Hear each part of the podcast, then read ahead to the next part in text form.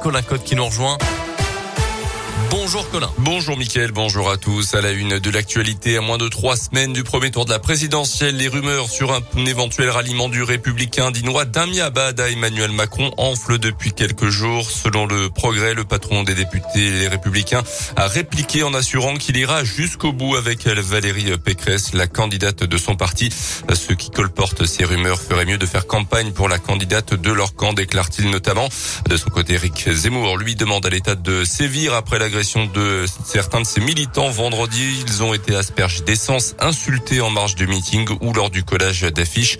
Deux hommes âgés de 24 et 26 ans éviteront les poursuites mais devront probablement s'acquitter d'une amende. Notez que Jean-Luc Mélenchon revendique de son côté avoir rassemblé près de 100 000 personnes hier place de la République à Paris lors d'un grand rassemblement. Dans un feu de scooter samedi soir à Meximio, les pompiers sont intervenus peu avant 23 heures à un rond-point près d'un fast-food. D'après le progrès, craignant un guet-apens, plusieurs équipages de gendarmerie ont été déployés dans le secteur pour éviter tout épisode de violence.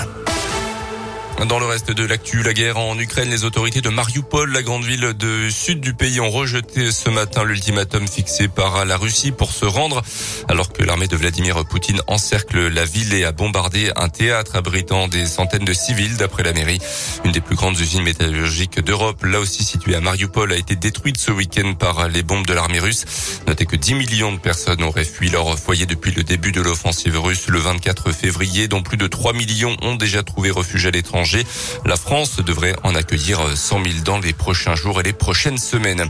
En Belgique, une enquête ouverte après un drame. Hier, une voiture a foncé dans la foule lors d'un carnaval. Le bilan humain est pour l'instant très lourd et il est encore provisoire. 6 morts et 26 blessés, dont 10 graves.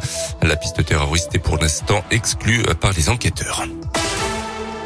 On passe au sport avec euh, d'abord du basket et après cinq défaites d'affilée, toutes compétitions confondues, la Gielbourg a retrouvé enfin le sourire et le succès face au Mans samedi soir à Equinox. La score final 79 à 65 donc. Une victoire d'équipe qui ravit évidemment le public bressant, le coach et les joueurs qui avaient besoin absolument de stopper cette série négative pour repartir de l'avant et se rapprocher du top 8 avec un bilan de 11 victoires et de 13 défaites désormais.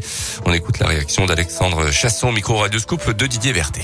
On est avare de succès, on va dire, en ce moment. Cinq défaites d'affilée, euh, retrouver la victoire, c'est bien. J'espère que ça va redonner une, nouvelle dynamique. Euh, c'est sûr que bon, ce soir, c'était pas le, meilleur des matchs, mais le plus important, c'est d'avoir gagné, d'avoir limité euh, cette bonne équipe à 65 points. Il reste maintenant 10 matchs. Voilà, 10-14, ça aurait été compliqué. 11-13, on va dire, c'est mieux. Donc à nous de faire le, mieux possible sur ces 10 matchs pour chercher un spot en playoff. Pour continuer, il faut s'inspirer des bonnes choses qu'on fait. Il faut se rappeler des mauvaises choses qu'on a fait dans le passé. Continuer à y croire. Et de toute façon, on sait hein, depuis le début, on a un bon groupe. Euh, voilà, c'est à nous de, montrer qu'on est capable de le faire et, et pas, pas faire de, cette saison un échec. Demain, retour à la recoupe avec une opposition très importante face aux Allemands de Ulm à Equinox à partir de 20h pour en cas de succès euh, prolonger le suspense de qualif en huitième de finale à trois journées de la fin. En foot, victoire de Marseille contre Nice hier soir en clôture de la 29e journée de Ligue 1. Les Marseillais reprennent le fauteuil de dauphin du PSG à 9 matchs de la fin du championnat. L'OL de son côté n'a pu faire mieux qu'un triste match nul 0-0 à Reims. Les Lyonnais restent dixième place désormais à une trêve internationale. L'équipe de France euh, jouera deux matchs amicaux contre la Côte d'Ivoire et l'Afrique du Sud. Et sans Karim Benzema, mais avec Olivier Giroud qui fait son retour du coup euh, quand Benzema n'est pas là. C'est Giroud qui en profite. 6h